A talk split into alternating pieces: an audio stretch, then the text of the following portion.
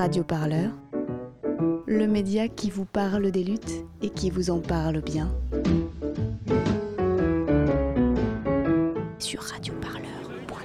Eh ben, de place, Euh, je sais pas, on se met là ou de l'autre côté? On se met de l'autre côté. Ouais, c'est mieux là. Bon, bah, j'y vais. On y va? Il y a Mireille, mais elle est où Mireille elle est partie à. Il faut mettre les t-shirts et faut tout le monde s'allonge. Voilà, c'est Oui. Donc là, on, va, on fait un die-in en fait pour protester contre les- l'utilisation de pesticides et, et d'OGM dans l'agriculture moderne.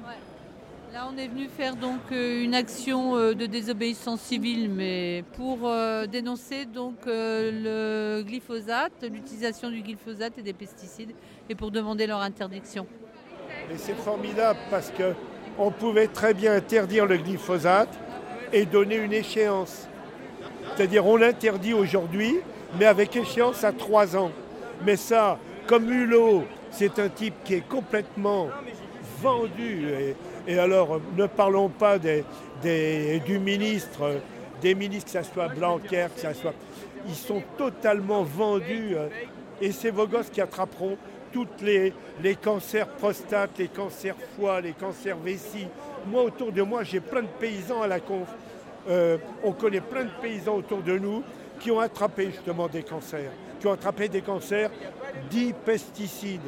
Ici, on est une quinzaine de paysans, hein, mais les autres, ce sont des gens, beaucoup sont à la retraite, des profs à la retraite et autres, mais euh, des paysans qui autour d'eux ont vu le résultat justement et du glyphosate et de la trazine, parce qu'il n'y a pas eu, il y a eu le glyphosate, il y a eu le gaucho, il y a eu tous ces pesticides qui ont été cancérigènes, démontrés cancérigènes.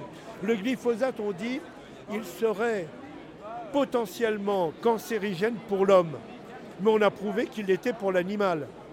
Or, c'est sur les animaux en général que l'on teste justement les produits pour savoir ce qui est dangereux pour l'homme.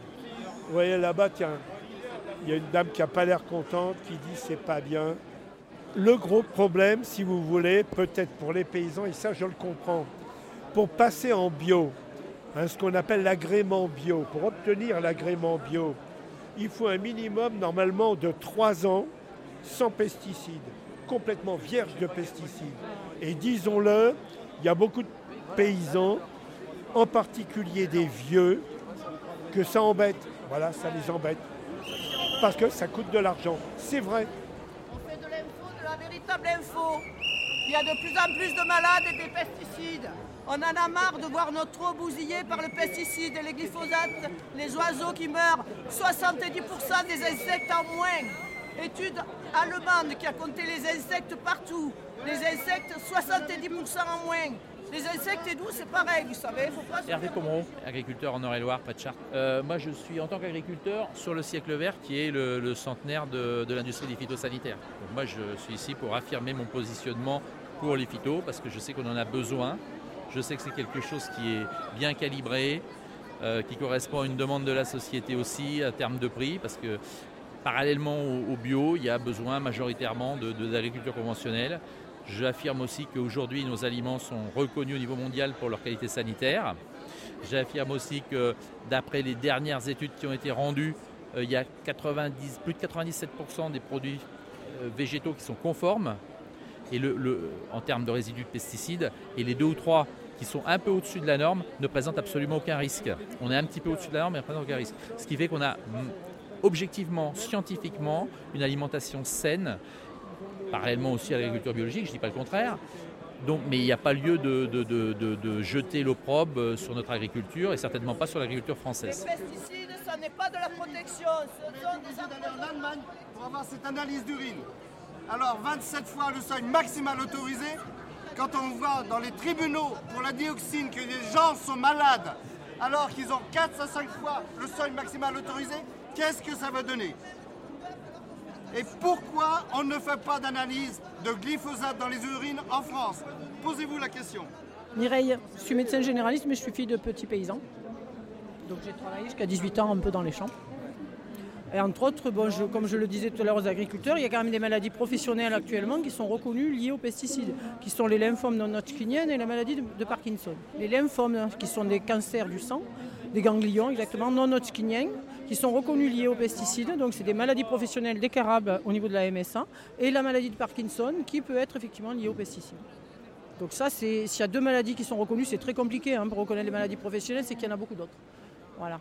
Donc on essaie de pousser un peu à ça aussi pour voir un peu les, les expositions des gens au niveau environnemental et au niveau euh, du travail. Ça, c'est quelque chose qu'on est en train de faire vers Avignon là, en ce moment. Et euh, il y a eu beaucoup de cas qui ont, qui ont été recensés de personnes euh, qui sont tombées malades, justement.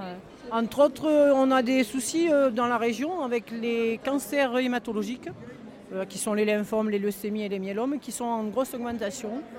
Donc on suppose entre autres que les pesticides, donc ça c'est approuvé, qui sont à l'origine d'une grosse augmentation, mais il n'y a pas que, hein, bien sûr que les pesticides, mais voilà, c'est quelque chose qu'on pourrait quand même éliminer facilement, je pense. Et au niveau euh, de la politique publique, euh, on est en recul ou on avance par rapport à ça? On avance en reculant, je dirais, il n'y a qu'à voir le plan éco-phyto. C'est parce que derrière, il y a toujours des gens qui freinent.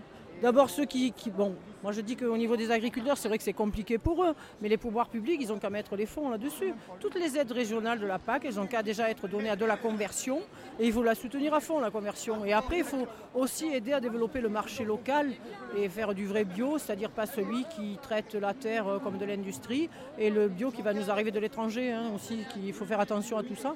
Donc euh, c'est dommage qu'on rate le coche hein, de ne pas se précipiter sur ce créneau en transformant notre agriculture tant qu'il nous reste quelques agriculteurs. Hein. Radio, parleur, de toutes les luttes.